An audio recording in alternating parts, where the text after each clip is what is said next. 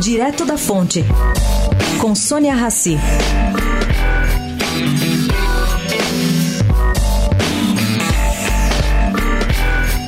Ativistas e jovens militantes do setor de educação formaram a maior parte da plateia do debate do qual Malala Yousafzai foi a principal estrela ontem no auditório do Ibirapuera. Ela veio a convite do Banco Itaú.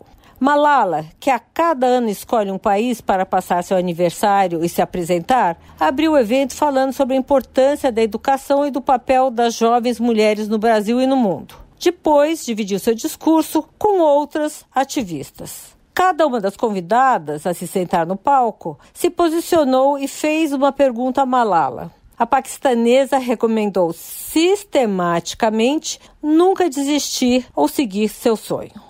O dela, sabe-se, foi estudar e por isso levou um tiro na cara aos 11 anos, o que mudou sua vida integralmente. A mais jovem Prêmio Nobel da Paz tem permanentemente um sistema de segurança fortíssimo. Durante esse seu rasante em São Paulo, ela foi escoltada em ação conjunta da Polícia Federal e da Scotland Yard de Londres. Sônia Raci, direto da fonte, para a Rádio Eldorado.